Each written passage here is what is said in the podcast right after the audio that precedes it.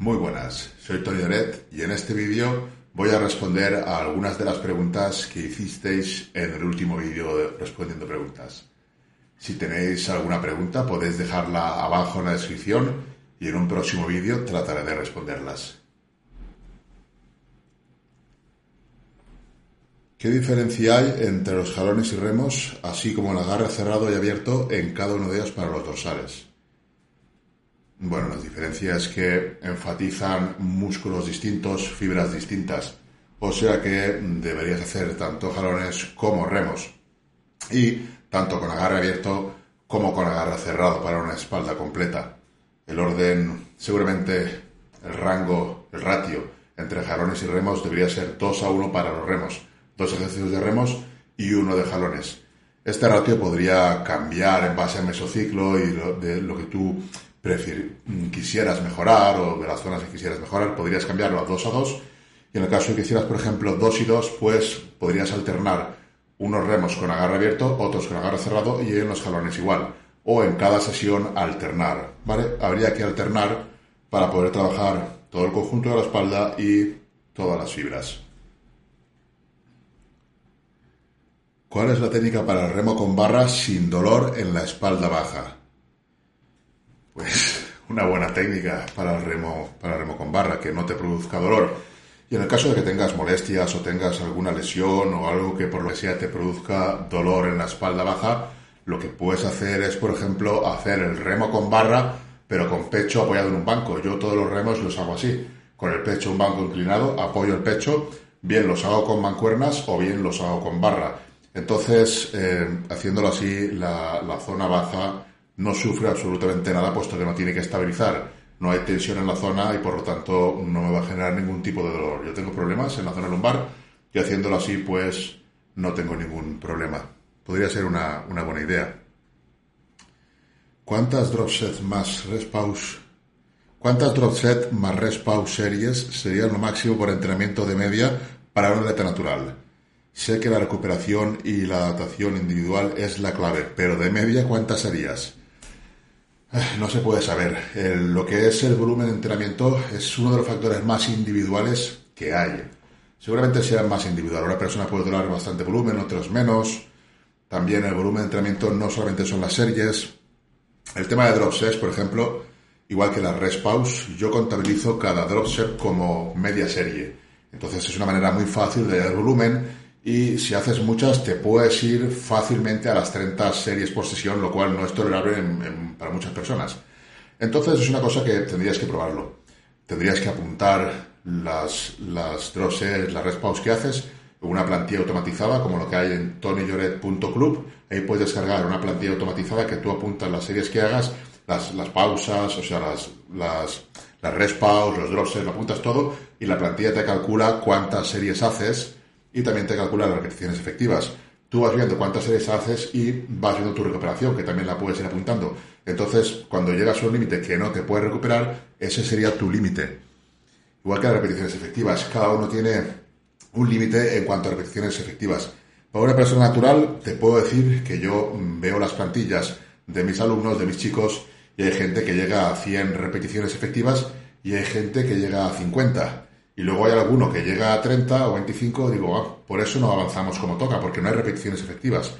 O sea, no solo son las, las series de las drosses, sino también las repeticiones efectivas las que cuentan. Como digo, la plantilla te lo calcula todo. Y no te podría decir un número exacto, porque es que no se puede.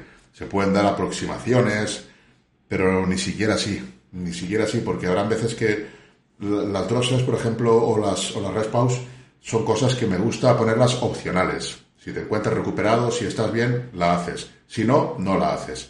Más que de forma obligatoria tener que hacer X drop sets o X rest pause, ponerlas opcionales. Porque como digo, va a depender de tantos factores que no te puedo decir cuántas serían lo ideal en una persona natural.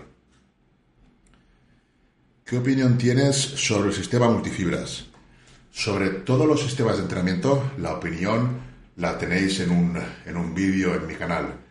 Si quieres saber realmente cómo funciona la hipertrofia más allá de los sistemas de entrenamiento, que solamente son una, parte, o sea, son una forma de, hacer los procesos para la hipertrofia. Si quieres saber cómo funciona realmente y olvidarte del sistema de entrenamiento y saber por qué crecen los músculos, pon en YouTube curso de hipertrofia y ahí vas a ver un curso gratuito que te explica exactamente todos los procesos, el por qué, se habla del volumen, se habla de la intensidad, se habla de la hipertrofia regional, se habla de todo sobre la hipertrofia y entiendes por qué un sistema puede funcionar, puede ser bueno para ti y por qué un sistema quizá no sea tan óptimo para determinada población, para determinada gente, para determinados atletas, dependerá del nivel, de muchas cosas. No opino de sistemas, ¿vale? Lo que tenía que decir sobre todos los sistemas de entrenamiento está en ese vídeo que digo y si quieres saber el porqué de las cosas, mejor que vayas a la base, en lugar de, ir a un entrenamiento, un sistema, porque no hay ninguno que sea mágico, si funciona es por algo, porque cumple los principios fisiológicos de la hipertrofia y la base es conocerlos, que es lo que, lo que tienen que tener. ¿Se puede conseguir hipertrofia realizando ejercicios con peso corporal? Dominadas, flexiones, fondos. Sí se puede. Es lo que estaba hablando antes. Si si tú mm, con esos ejercicios consigues generar la suficiente tensión mecánica, tienes un superávit calórico y cumples las variables del entrenamiento, que es progresar, ya no en carga, sino también puede ser en repeticiones, en intensidad del entrenamiento, puede ser en frecuencia, en volumen, progresar en cualquiera de las variables que se puede progresar en el entrenamiento, pues vas a conseguir hipertrofia. Hasta que llega un punto que ya no puedas progresar en esas variables. Pero mientras que puedas progresar, sí, sí puedes conseguir hipertrofia. Otra cosa es que sea lo ideal. Lógicamente, cuando más material tengas, pues va a ser más divertido y seguramente va a ser mejor, ¿vale? Pero poder, claro que se puede. Quien te diga que no te está engañando, simplemente pues no tiene ni idea. ¿Es conveniente estirar al final de la sesión de entrenamiento? ¿Es mejor hacerlo por separado el entreno o haciendo un entreno con un rango de movimiento óptimo sería suficiente? Eh, eh, a ver, ¿es conveniente estirar al final de la sesión de entrenamiento? Que yo sepa, no. O sea, yo, hasta donde yo sé, no es conveniente. Podría generar más daño muscular y no se obtiene ningún beneficio extra, hasta donde yo sé. ¿Es mejor hacerlo por separado del entreno o haciendo un entreno con un rango de movimiento óptimo sería suficiente? Esta pregunta ya no tiene mucho que ver con la primera. La primera es sobre estiramientos, que puedes hacerlos si quieres, por algún motivo especial, por tu disciplina, por lo que sea, puedes hacerlos separados del entrenamiento, que es lo que se recomienda. Y luego, se recomienda separado del entrenamiento, y luego si tú en, tu entrenamiento haces un, rango, un rango de recorrido totalmente amplio, pues sí, ya estás estirando los músculos, pero ahí no es que consigas algo a nivel tendinoso, sino consigues adaptaciones distintas en cuanto a hipertrofia.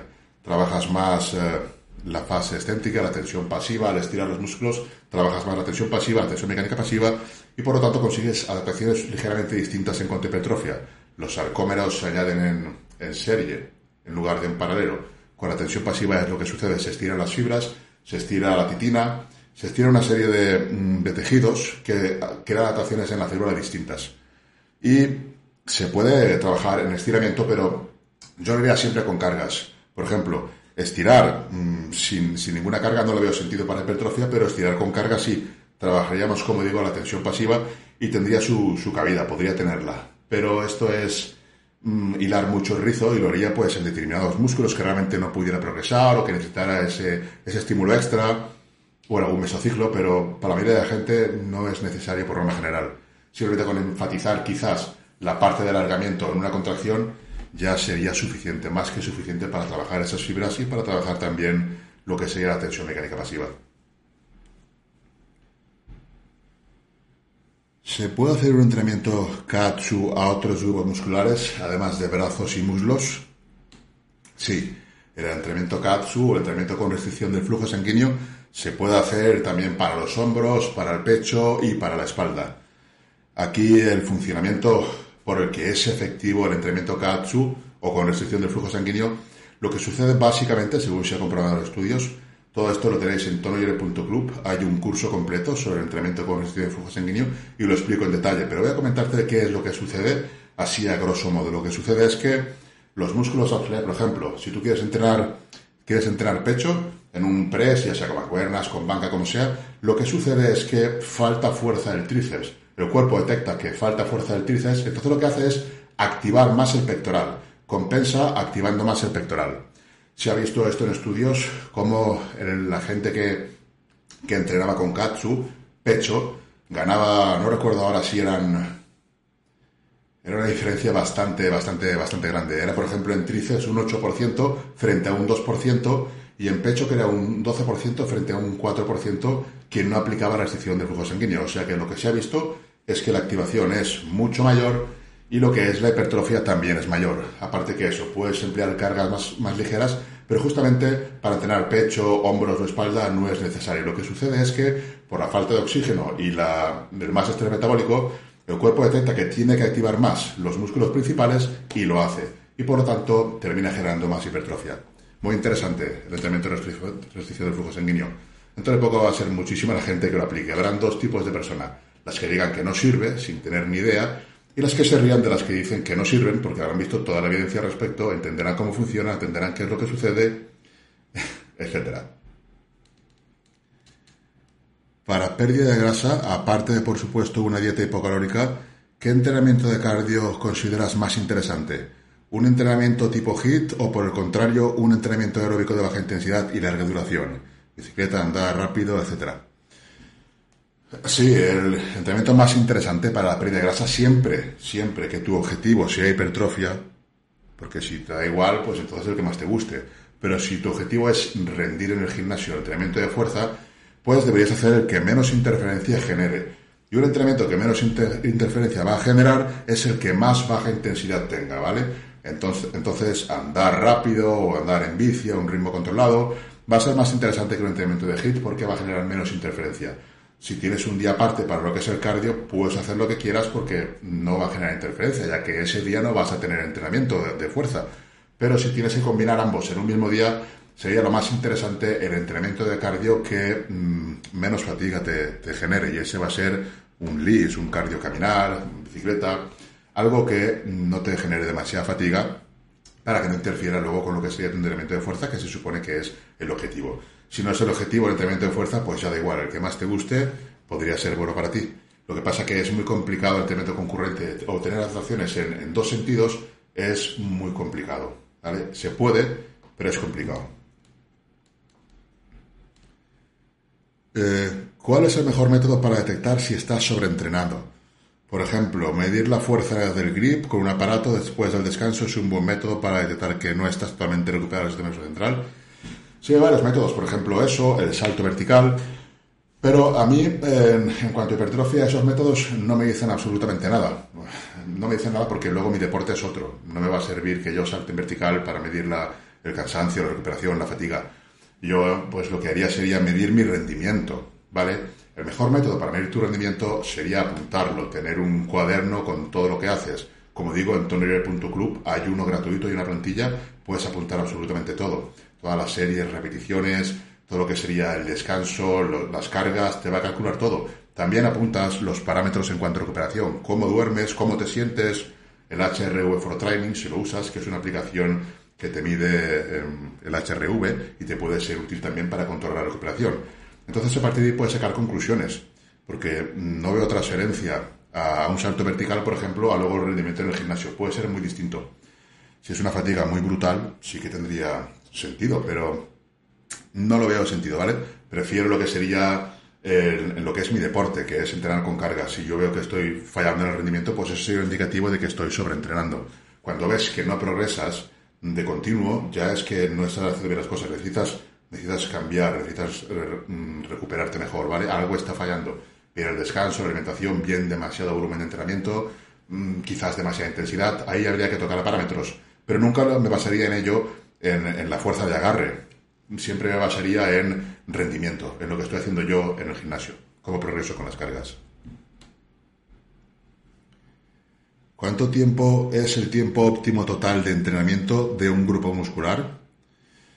A veces los entrenamientos se me van eh, a más de dos horas, descansando dos minutos entre series. A ver, más de dos horas, esos son 120 minutos. A dos minutos entre series, haces muchas series. ¿vale? El tiempo total máximo no hay. No hay, hay un máximo de volumen tolerable del, cual tú te puedes recuperar, pero tiempo no. Por ejemplo, tú podrías descansar cinco minutos y hacer dos sesiones de dos horas por la mañana y dos sesiones de dos horas por la tarde y recuperarte los entrenamientos, descansando cinco minutos. Al final, el total de series serían unas 30 al día y hay muchas personas que se pueden recuperar de ese volumen de entrenamiento, más aún cuando se divide.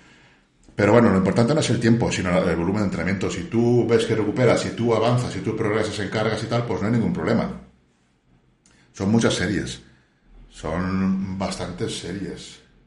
Dos minutos en 120. Tienen que salir por lo menos 40 series. 40 series te salen. Son bastantes. Así que me preocuparía más no del tiempo, sino de si realmente todas esas series son efectivas. Si te acercas al fallo, si realmente son intensas, porque son muchas. ¿eh? Hay gente que las tolera, pero 40 ya empiezan a ser muchas, la verdad. O sea que el tiempo no es lo importante.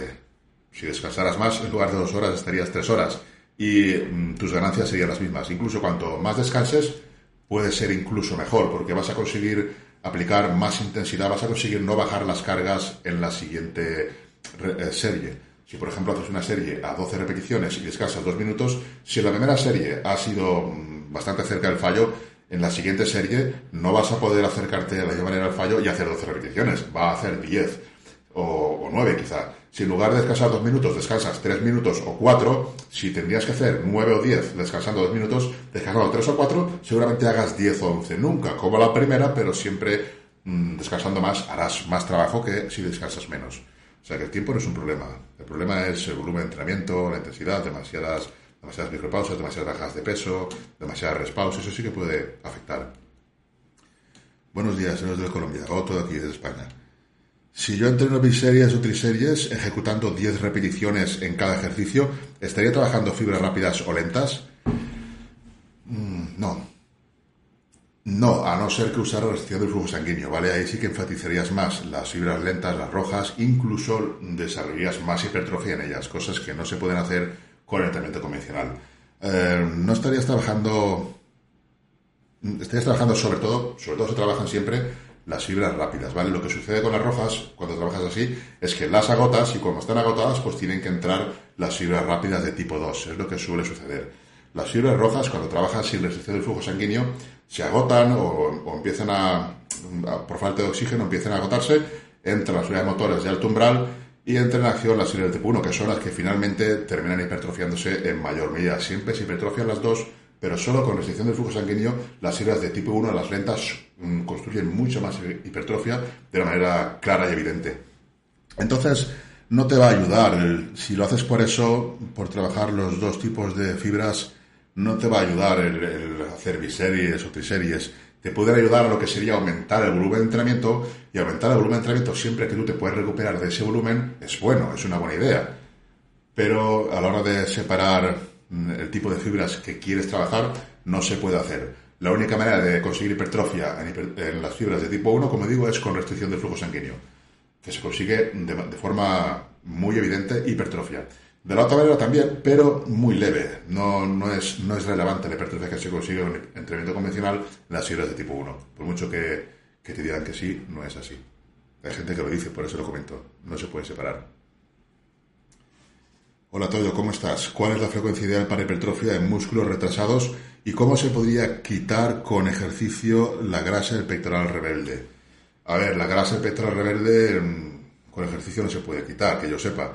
Puedes, puedes hipertrofiar, puedes mejorar la forma del pectoral con ejercicio, eso sí, entonces se va a notar menos la grasa. Pero la grasa se va a quitar cuando tú eh, pierdas la grasa en todo el conjunto del cuerpo. No puedes quitar grasa de unos depósitos y en otros mantenerla cada uno pierde la grasa mm, dependiendo de su estructura, de cómo, de cómo metaboliza las grasas, y hay gente que se le acumula más en los pechos, otros en el abdomen bajo, otros en el lumbar, otros en el glúteo, y la forma de perderla puede ser distinta eh, dependiendo de persona. Y la frecuencia ideal, la frecuencia ideal, eh, pues no existe. Aquí pones para los músculos retrasados. Pues bueno, ahí habría que ver por qué están retrasados, porque puede ser muchas cosas. En el caso de que fuera realmente porque no tiene frecuencia, pues aplicar frecuencia 2. Yo, por ejemplo, lo que hago es, a los retrasados, aplicar frecuencia 2. Y más de ahí no lo veo mucho sentido, a no ser que lo que quisiera fuesen adaptaciones en fuerza, mejorar el gesto, mejorar la técnica. Pero para hipertrofia con la frecuencia 2 es más que suficiente en la mayoría de los casos. Lo que tienes que ver es por qué están retrasados. Mira si es que no te gustan entrenarlos y por eso no los haces correctamente. Mira a ver si la selección de ejercicios eh, no es adecuada Mira a ver si realmente sientes cuando entrenas esos músculos. Puede ser muchas cosas antes que la frecuencia. Si ya haces frecuencia 2 y no te crecen, seguro que puede ser otra cosa. Hola Tony, ¿cuántas series de calentamiento, cuántas series de aproximación y cuántas series efectivas? Muchas gracias. Pues mira, las series de calentamiento, las que te hagan falta. Las de aproximación, las que te hagan falta. Y las efectivas, las que puedas tolerar. Lo calculas todo y esas serían las que las que serían para ti. Si te hace falta una serie de calentamiento o dos, pues dos de calentamiento, que te hacen falta a ti tres series de aproximación porque trabajas con cargas elevadísimas, pues tres series. Si te hace falta seis porque aún son más grandes las cargas, pues seis series. Es una cosa muy individual. Las efectivas lo mismo, las que puedan recuperarte. ¿Cómo saberlo? Calculándolo, apuntándolo todo.